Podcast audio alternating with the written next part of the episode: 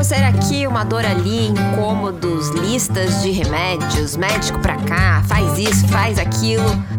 Para tudo. Aqui na Louva Deusa você já sabe nada de ficar na superfície. A gente mergulha com coragem e pergunta: desequilíbrio, o que vem me dizer?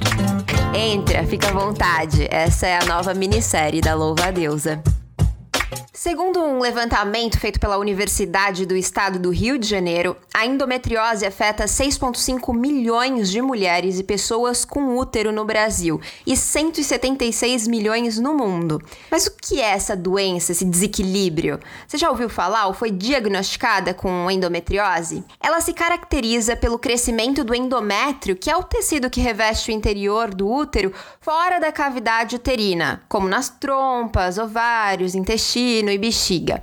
Em linhas gerais, esse tecido que normalmente fica ali dentro do útero se encontra fora dele também. Os sintomas da endometriose variam, mas dores e uma menstruação irregular são bastante comuns. Bom, mas além de todas essas características, será que a endometriose vem nos contar mais alguma coisa? Bom, eu acho que é algo mais profundo e uma compreensão mais subjetiva sobre a endometriose, e é isso que a gente vai buscar hoje. Então, fica aí que o nosso tema vem para desvendarmos esse universo. Hoje quem está comigo é a maravilhosa Ana Sazanoff, terapeuta em ginecologia natural, sintonizadora dos florais da lua, idealizadora do movimento Plante Sua Lua e do Festival Sul-Americano Medicinas da Mãe Terra. Seja muito, muito bem-vinda, Ana. Obrigada, Sofia. Uma alegria estar aqui compartilhando, né, dentro dessa proposta tão linda, né, de trazer a visão da ginecologia natural aí para as mulheres. Então, muito grato pelo convite. Ana, eu tô muito feliz, eu te acompanho no Instagram, né? E você tem um trabalho muito bonito, realmente. E nem tava aqui no nosso roteiro, mas eu fiquei curiosa em saber como é que você iniciou nesse trabalho com a ginecologia natural. Então, na verdade, eu já trabalhava há muito tempo com Ayurveda, com medicinas naturais, né? Na verdade, assim, desde de criança, sempre tive uma conexão muito forte com as plantas. Minha avó é raizeira, bisavó benzedeira. Aí minha primeira faculdade foi biologia, naturoterapia, sempre para o lado das plantas, né?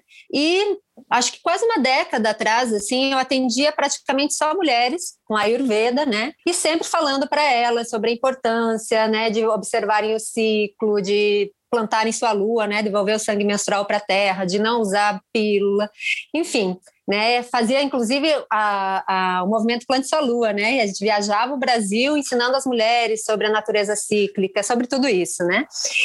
E aí não tinha um nome específico para esse meu trabalho, né? Eu falava que trabalhava com a Ayurveda. Aí eu fui no encontro de abuelas lá no Peru, né? lá no Vale Sagrado dos Incas, né? Então fui para um encontro lá e lá encontrei um, um, impresso, não era nem o livro original, um impresso da ginecologia natural, da, da Pabla Pérez, né? Esse livro clássico, e mais umas outros almanacs, assim, tudo xerox, super punk, assim, né? Super alternativo, uhum. sobre a ginecologia natural que era um termo que eu nunca tinha ouvido aqui no Brasil. Eu falei, nossa, é isso que eu faço. Então, a uhum. partir de então, eu comecei a trabalhar, a nominar meu trabalho como ginecologia natural, inclusive trouxe esse termo para o Brasil.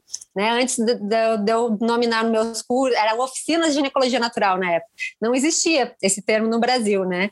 Então, quase que fui, de alguma forma, fui pioneira de trazer esse termo para o Brasil, né? E hoje em dia fico bem feliz porque muitas mulheres, né, trabalham com ginecologia natural, existem muitos cursos e tal, mas é algo recente aqui, né? Então eu já trabalhava com a ginecologia natural, não sabia, até ver esse termo, ver o que, né, o que trazia assim, e falar, nossa, já é isso que eu faço, assim, né?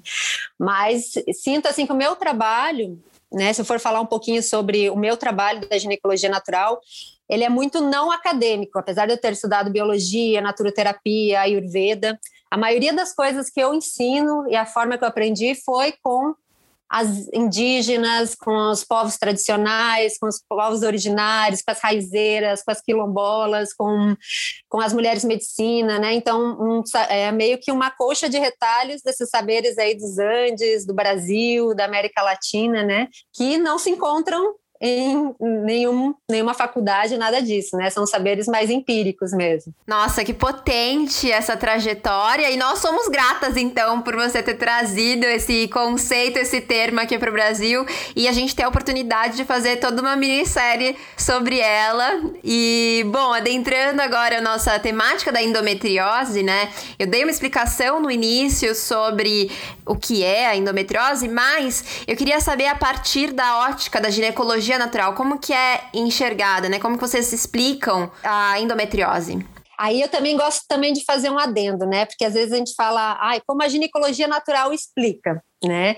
E na verdade tudo que eu ensino foi muito de um de um de um olhar do, dos meus atendimentos, né? Milhares de mulheres que eu já atendi, que eu já dei curso em rodas de mulheres, em oficinas, tudo que eu trago, ensino meus cursos, meus atendimentos foi quase que um estudo científico. Se eu tivesse paciência para escrever, seria um estudo científico, Com porque certeza. é, na verdade, eu vendo os padrões se repetindo né? Sempre, né? Lógico que tem, como sempre falo, cada mulher é um universo, então, lógico que tem ramificações, tem diferenças de uma para outra, mas eu fui vendo sistematicamente muitos padrões sendo repetidos, assim, né? E tanto a endometriose quanto os miomas, né? Eu atendo muitas mulheres, tanto com problemas no útero quanto no ovário, e eu fui observando nesses anos todos, assim, que as mulheres, vocês vão ter, né, um, uma aula aí, um, um podcast só sobre o, a, o ovário policístico, né? então não vou nem adentrar nisso, mas que as mulheres com questões nos ovários tinham padrões opostos, totalmente opostos às mulheres com questões no útero. Então, eu vejo esse padrão repetido, né, da endometriose, tanto nas mulheres com adenomiose quanto em mulheres com miomas também, né, que são os padrões, porque a ginecologia natural, né, é, ela vai trazer não só as questões assim, ah, vamos tratar a endometriose com tal planta, com tal óleo essencial. É muito comum as mulheres chegarem para mim perguntando lá no direct: ah, me ensina uma erva para endometriose. E não é só assim, né? A gente vai olhar todas as questões emocionais por trás, todas as questões comportamentais, a rotina daquela mulher, né? É, às vezes, muitas vezes, né? A ancestralidade daquela mulher, como é que aquilo se manifestou ali, né? Sistemicamente na família até chegar nela, assim, né? Os meus atendimentos, para você ter uma ideia, duram de duas a três horas, porque a gente vai realmente fazer um mergulho no, no universo daquela mulher, né? Nossa. Então, a endometriose, né? Vamos falar especificamente da endometriose, porque é o, o tema aqui, mas isso, né, para quem tem mioma, adenomiose, vocês vão ver muito parecido também os padrões. É, eu vejo um padrão de uma mulher muito doadora, né? Então, assim, é uma mulher que ela se doa extremamente para os outros, seja para o trabalho, seja para o companheiro, para a companheira, para os filhos, para a família, para os pais, enfim. Há uma doação para o outro muito maior do que para si mesma. Né? Então é uma mulher assim que exige muito de si, porque ela não não respeita a sua vontade, ela não respeita seu querer, seus sonhos, está sempre em ela está sempre em segundo plano. Ela está sempre excessivamente se doando para o outro, né? É, e quando eu fui observando assim isso sistemicamente, fui tentando entender, mas da onde vem isso, né? Muitas assim, as primeiras que eu atendi, assim, eu me lembro que eu, na época eu atendia nem era ginecologia natural, era ayurveda. E começou, trouxe, veio uma de um banco que ela trabalhava num banco, e daqui a pouco vieram todas as colegas dela e todas elas tinham endometriose, né? Uma foi indicando para outra. E eu fui vendo que todas elas eram assim né, super eficientes, queriam dar o melhor ali no trabalho e não se respeitavam. Eu até achei que não, é uma é, é, quem é workaholic, né? E eu fui vendo que não, que esse padrão se manifestava também dentro de casa e fui vendo isso sistemicamente nas mulheres realmente é, no padrão da endometriose um se doar para o outro muito muito desequilibrado, né? E da onde que vinha isso?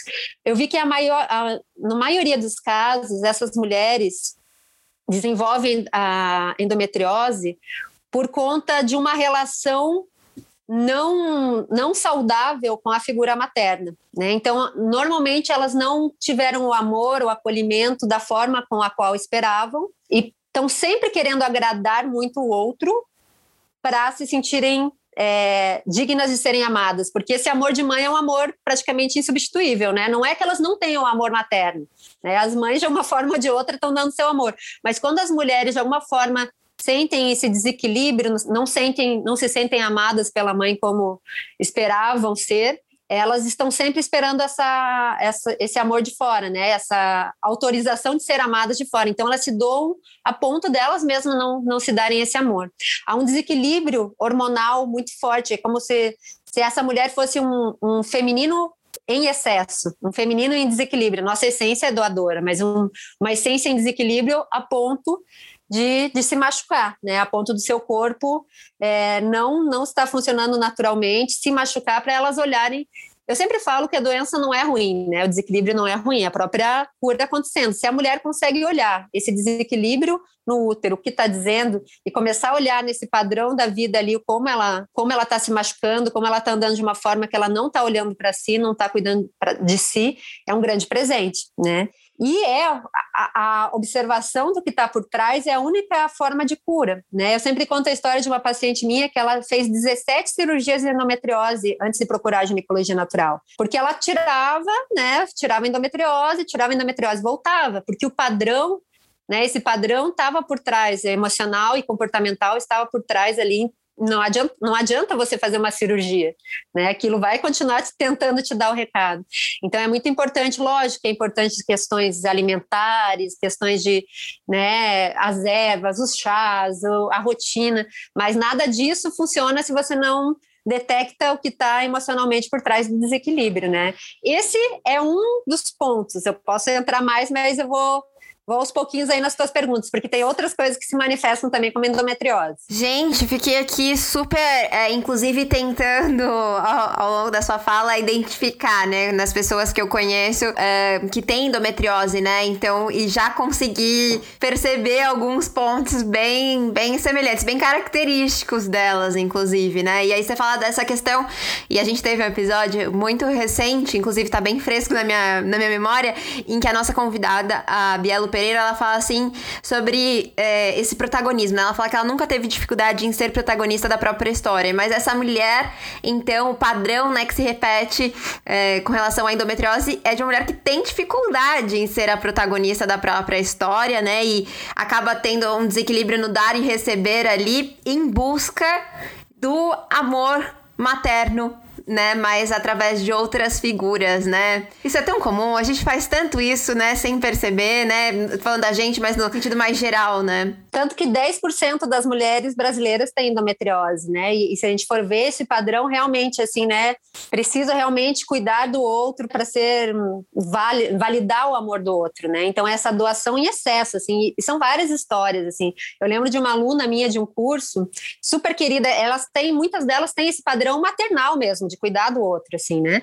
E, e ela falou que uma vez ela estava num, num churrasco, ela tinha endometriose, então ela tinha dores terríveis quando ela estava menstruada, né? E cozinhando lá para, sei lá, 30, 40 pessoas sozinha e ela morrendo de dor e ela não conseguia pedir ajuda. Existe esse padrão, eu preciso dar conta sozinha, a ponto dela desmaiar de dor. Só o corpo dela precisou parar ela. Então, para mim isso ilustra bem essa doação tão descontrolada a ponto de precisar desmaiar para poder dizer não ou para poder pedir ajuda, né? Então é realmente algo muito forte assim, né? É um padrão assim, não, é meio que uma síndrome da superheroína materna Sim. de alguma forma, porque tem que ficar cuidando de, dos outros e não olhar para si assim, né? E também Existem outras, eu vejo assim, né, falando isso do protagonismo que você trouxe, eu vejo muito as mulheres que têm endometriose, muitas delas têm talentos maravilhosos, artistas plásticas, escritoras, bababá, e elas não conseguem manifestar a criatividade delas, né, esse, esse dom delas, porque elas estão muito preocupadas em cuidar dos outros. Às vezes, né, não consigo lá pintar o meu quadro porque tenho que cuidar do meu marido, eu tenho que cuidar do meu cachorro, eu tenho que cuidar, e não conseguem realmente manifestar sua própria medicina aqui na Terra, porque estão muito nesse papel realmente de doadora excessivo, né? E eu vejo nessa, nesse desequilíbrio hormonal, inclusive, que acontece com a endometriose, como houvesse o aumento dos hormônios femininos, um desequilíbrio nos hormônios femininos, é como se a gente quisesse criar uma mãe dentro da gente, sabe? Então é como uhum. se, já que eu não tive a mãe que eu esperei fora, é como o corpo criasse uma outra mulher dentro.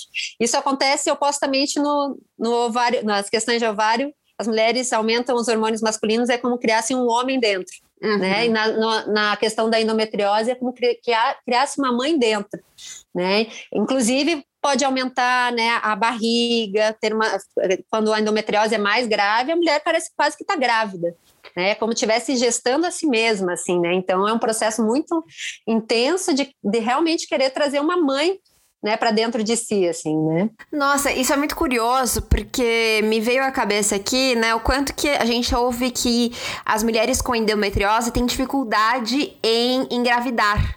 Né? Eu queria te perguntar se isso é um mito ou se isso é uma verdade. E se for verdade, eu acho que faz muito sentido dentro de tudo que você está trazendo, né? E até te pedir para fazer esse, esse, essa conexão. Sim, é comum as mulheres né, não conseguirem engravidar, né? Lógico, o, o sistema reprodutivo ali está todo em desequilíbrio, né? Às vezes, principalmente quando o endométrio vai cobrindo as, as trompas e os ovários, aí é mais dificultoso ainda engravidar. Mas assim, a gente saindo da questão meramente orgânica, né, e olhando para o padrão, como essa mulher vai conseguir ter um filho e cuidar de um filho se ela não tem tempo nem de cuidar dela? Se ela está cuidando muito dos outros, se ela não abre espaço para isso. Né? Inclusive, eu vejo muito muito padrão da, da, de mulheres que não, nem trazendo só da endometriose, mas da infertilidade, vamos trazer, né, por quaisquer motivo que seja. São mulheres, por exemplo, que estão cuidando muito dos pais, que, ou que se veem como mãe da mãe, mãe do pai. Como elas estão né? Se a gente for olhar até no, na constelação familiar, enfim, elas estão fazendo o inverso né? Não se veem como filhas, então nesse papel de cuidado dos que vieram antes, elas não é, elas estão direcionando essa energia de fertilidade para outro lugar. Elas estão sendo mães dos pais. É, é como a, vida não tem espaço, né? Não tem espaço para gestar uma criança. Como é que uma mulher, né, com endometriose que é louca do trabalho para agradar todo mundo, tem que ser a melhor, hum, a melhor no trabalho, a melhor nos estudos, a melhor esposa, a melhor namorada, a melhor amiga, né? Cuidando tanto dos outros, como é que elas vão abrir espaço na vida para cuidar de um serzinho que exige total a energia e a atenção, né? Então, assim, se a gente for olhar até na questão, né, comportamental por trás, está explicado por que há uma dificuldade de, de engravidar para as mulheres, né? Não para todas, mas para a grande maioria que tem endometriose. Nossa, lógico, se você está dedicando a sua energia, a energia que você dedicaria à maternidade, inclusive, né? Ela já está esgotada. Você está dedicando a cuidar de todo mundo, não tem como mesmo, né? Reservar ali um pouco para que você possa gestar. Muito curioso isso. E aí você fala muito, é, na sua fala eu percebo, tem uma questão de perfeccionismo também. Essas mulheres são perfeccionistas? Sim, porque elas, para elas é, serem amadas, né, para elas receberem esse, essa lacuna de amor que ficou ali da, da relação maternal, elas, tão, elas têm que ser as melhores. Né, as melhores no que elas estão fazendo ali. Então, né, muitas delas canalizam muito para o trabalho, outras são das relações, né, são sempre aquelas que se doam incansavelmente, por isso acabam tendo várias relações abusivas, né? Porque se doam demais sem, sem saber que é uma relação de troca, aquelas que se doam, doam muito para os amigos. Então, existe uma realmente um perfeccionismo em tudo, né? Eu tenho que ser perfeita para poder receber esse amor. Inclusive, é muito, eu vejo assim que é muito comum as mulheres que têm endometriose e mioma, elas se decepcionarem muito quando elas não são reconhecidas.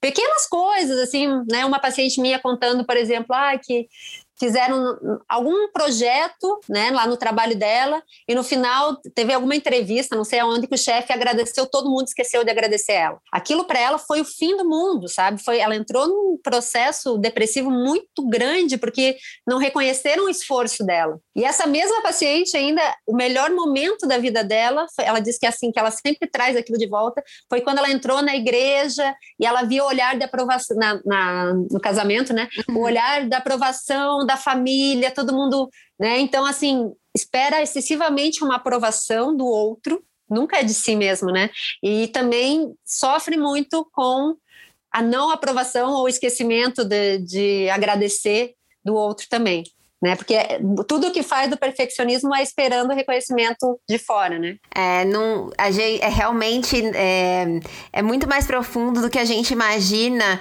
quando você pesquisa na internet sobre a endometriose, né? A não ser que você busque com ginecologia natural ali na sua busca, você não vai encontrar todas essas informações, né? E aí, inclusive, tocando nesse assunto, frequentemente quando uh, uma pessoa é diagnosticada com endometriose, logo é passado para ela um tratamento com anticoncepcional, né? Enfim, anticoncepcional é tido aí como um milagroso, né? Cura tudo, enfim, é o tratamento para qualquer coisa. E, e aí, é, muitas acabam passando por diversas cirurgias, né, como você colocou, e não resolvendo porque não está atingindo ali a origem, né, da questão. Então, eu queria te perguntar, né, sobre quais são os tipos de tratamento que a ginecologia natural propõe para endometriose, né? Então, primeiro assim, né, falar um pouquinho sobre porque a pílula, né, os hormônios são indicados tanto para questões de ovário quanto questão de questões de útero, né? E o que que acontece quando você toma uma pílula anticonceptiva? Você não tem o teu ciclo, você não ovula, você não menstrua, né? Então, na verdade, assim, é como só desligar uma chavinha ali sem olhar para a questão. Eu sempre faço um paralelo, né? Que você tomar pílula, seja para endometriose, seja para ovário policístico, é como você e, e ficar passar anos tomando, né? É como você encher a cara a vida inteira para não deixar a ressaca chegar. Né? Uma hora você vai ter que parar de beber e a ressaca vai vir monstra. Você não está tratando absolutamente nada.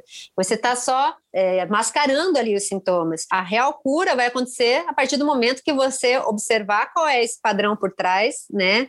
E tentar aos pouquinhos, né? Porque lógico que não é do dia para a noite, não existe pílula mágica para absolutamente nada nessa vida, né? Então é, é um processo de cura que cada mulher vai, vai entender qual é o seu, né? Então, assim, falando um pouquinho, e isso eu posso trazer não só para a endometriose, mas para qualquer tratamento da ginecologia natural, né?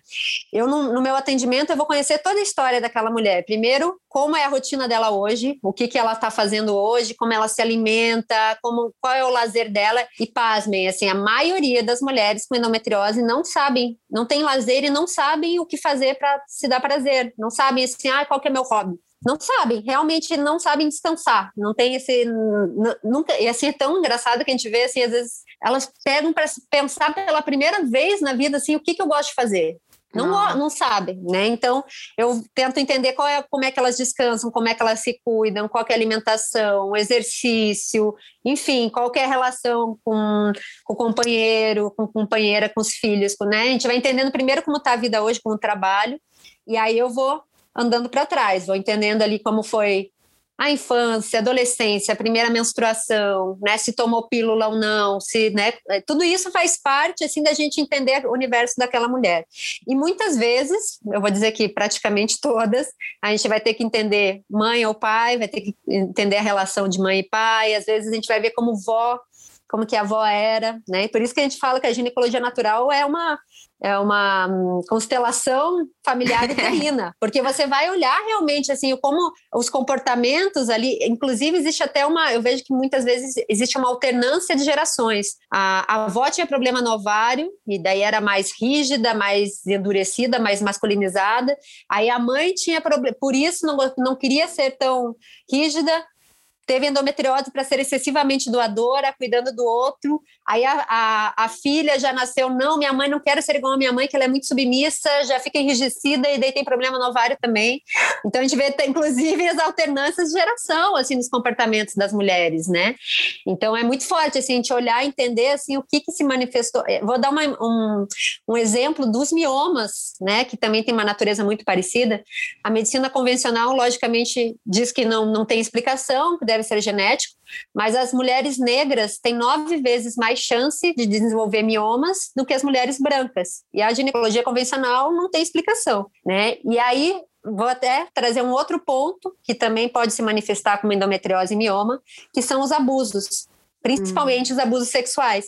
Então, se a gente for olhar né, no histórico, às vezes aquela mulher negra, ela mesma não, não sofreu um abuso sexual, mas historicamente, como nosso país foi colonizado, né, e como né, trouxeram à força as avós, bisavós, tataravós delas da África e quantos abusos históricos até ali, Nossa, né? Então, há muitas mulheres, as mulheres negras assim têm muito mais chance. Então, assim, aí já explica muita coisa de como a ancestralidade está ali. Então, às vezes aquela mulher não passou, mas a memória genética que veio ali do, do, dos abusos que a avó sofreu, ela vai carregando no útero dela. Né? Assim como nas, é, eu vejo que é muito comum as indígenas terem problemas no ovário, que são as guerreiras, as que precisam, né? Se a gente for ver que elas tiveram até hoje, elas têm que defender né, a sua cultura, a sua, suas terras, suas medicinas, tudo.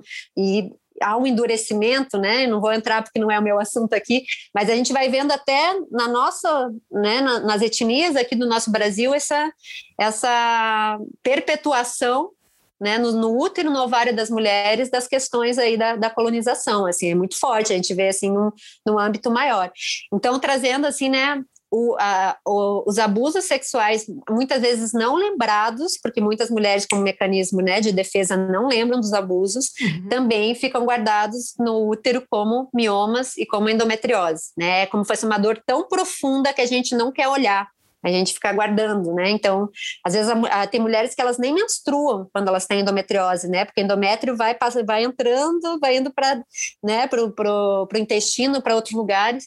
É como realmente não poder chorar, não poder é, colocar para fora essa dor, né? Endometriose é um sinal também, assim. Então, quando a gente vê numa mulher que ela não tem esse padrão de excessivamente doadora, não tem problema com a mãe, muitas vezes a gente vai tentando fazer um processo para a gente entender realmente se, se houve abuso, né? E muitas vezes sim, né? Então também é uma maneira de estar tá manifestando endometriose. São dores muito profundas. Mulheres também que perderam filhos, né? Essas dores muito profundas em relação, né, ao útero é como fosse o nosso segundo coração, né? A gente sente muito profundamente nele. Então também dores muito, muito profundas também podem se manifestar como endometriose. E aí, então, pelo que eu tô entendendo, o tratamento é realmente é muito particular, né? Muito a partir da história de cada uma, né? Sim, pra, é, por isso assim, né? Volte e meia me pedem na internet, ah, dá receita de não sei o quê. Se você olhar no meu Instagram, não tem receita de nada. Justamente porque seria uma irresponsabilidade, né? Porque cada mulher é um universo tão único, né? Que não tem como você dar a mesma receita. Mas assim, se fosse falar no, no, no que, que eu, eu indico numa sessão de ginecologia natural, tanto alimentação para aquela mulher, olhando a rotina dela, como é que eu vou incluir os alimentos que vão né, melhorar a endometriose na, na, rotina dela, rotina de exercícios, né, quais são os melhores exercícios para que ela possa, né, porque para para questões de útero, a mulher tem muito, tanto de útero quanto de ovário, né? Se manter muito ativa. Né? Então tem que realmente encontrar algum exercício que te dê prazer, seja dança, seja nadar, seja, enfim, é importante encontrar alguma forma de mexer o corpo, liberar essas endorfinas, né? Enfim, então a gente vai olhando dentro da rotina da mulher isso também. As tinturas medicinais, que são os fitoterápicos, que trabalham a, a questão física mesmo, né? Então, para cada mulher são tinturas diferentes, é, emplastros, né? Agora na, na, na, na pandemia eu não estou atendendo presencialmente, só online, mas quando eu atendo presencialmente, eu faço massagens, emplastas, vaporização de útero, ensino a mulher a fazer em casa banhos de assento, enfim, inclusive, né, coisas que são bem do nosso, é bem brasileiro, assim, né, bem nas nossas raizeiras, né, são as garrafadas, né, então eu ensino inclusive as mulheres a fazerem as garrafadas, olha, usa tais ervas com tal, com tal vinho, e é muito lindo que eu, eu sinto que já entra no processo de cura delas, elas manipularem, elas pegarem as plantas, colocarem no seu caldeirão com vinho, mexerem com a colher de pau. Muitas mulheres, só de fazer isso, elas já se conectam ali, né, com a nossa ancestralidade, e isso desse dessa autonomia mesmo na sua cura. Eu estou fazendo o meu remédio, né? Então essas são, eu sinto que trabalho muitas as questões físicas também, mas o que eu sinto assim que no meu trabalho é essencial são os florais, né? Os florais da lua, eles trabalham as questões emocionais e comportamentais por trás do desequilíbrio. Então, em todos os meus atendimentos, as mulheres sempre né, saem com um floral para estar tá apoiando, porque às vezes aquilo está tão profundo, né? Aquele padrão é tão. Porque não adianta falar, ah, eu vi que eu sou excessivamente doadora. Uhum. Não consegue mudar. Né? Então, o floral, desde que ele entrou né, na, no, no meu trabalho, assim, fez uma diferença muito grande, assim, né? Das mulheres realmente conseguirem esse apoio aí dos elementais das plantas, trabalhando os corpos sutis, as emoções, para que elas possam é, trabalhar esses padrões bem profundos, assim, né? E tem muita coisa, banho de assento, óleo essencial, enfim, né? Óleos vegetais, para cada mulher, assim, é, é, é uma indicação específica, assim, mas é, é um, são muitas coisas, assim, né? Para endometriose tem um universo todo e a gente vai olhando para aquela mulher o que, que mais cabe ali, né? E você tocou, falou sobre a cura, né? Em algum momento você falou a cura. Então tem cura. Sim, eu, eu assim, não sinto que exista nenhuma doença sem cura. Né? A cura acontece e a cura não é a cura física, né? É só física, porque dizer assim, ah, tirei endometriose num, num, numa cirurgia, curei. Ela vai voltar. Né? A cura né, é, acontece a partir do momento que você entendeu o recado daquela doença. Né? Então eu também eu trago assim que a endometriose não é uma inimiga. Olha, é um mecanismo, nosso corpo não é burro, nosso corpo é muito mais inteligente que a nossa mente, né? Se fosse depender da nossa mente, a gente não ia lembrar de respirar, bater o coração, bombear o sangue, né? Então, assim, é, quando a gente entende que o nosso corpo não está nos sabotando, e sim ele está mostrando que a nossa mente, as nossas emoções e a nossa rotina está nos sabotando, a gente cons... e é muito claro, assim, né? Eu sinto que o corpo realmente dá o recado claro. A gente, como a gente não está mais acostumado a ouvir nosso corpo, a gente não percebe, né? Mas ele está ali. A endometriose é uma amiga, né? Uma amiga para te dizer, amiga, presta atenção na tua vida, olha o que você está fazendo contigo, né? Se dê valor, dê valor para tua vida, né?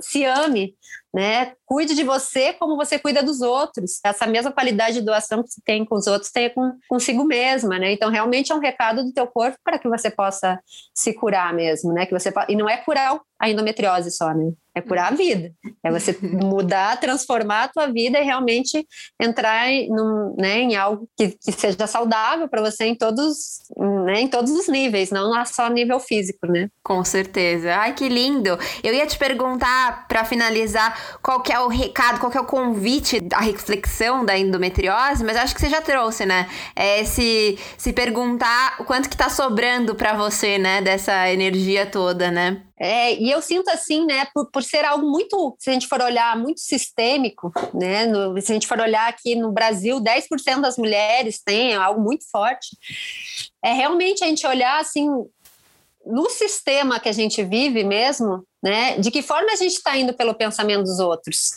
né? Porque eu sinto que é uma herança aí desse patriarcado muito forte a gente achar que a gente tem que dar conta de tudo, né? Que a gente tem que ser a melhor companheira, a melhor mãe, a melhor no trabalho, né? Então realmente assim olhar né, com, com amor para você e perceber assim o quanto que isso é essas né, o mitote que falo, né, essa mente coletiva aí que te traz coisas que nem são suas, né? Então, realmente, eu sinto que a endometriose é um convite assim para você se olhar, se amar e mudar, mudar a tua vida, né? Realmente transformar a tua passada aqui na Terra, nessa vida. Que lindo! Que papo mais profundo. Eu espero que a gente possa ter, talvez, despertado a vontade de iniciar essa transformação aí na vida dessas nossas ouvintas, das deusas que nos ouvem. Eu sou muito grata, Ana, pela sua presença aqui.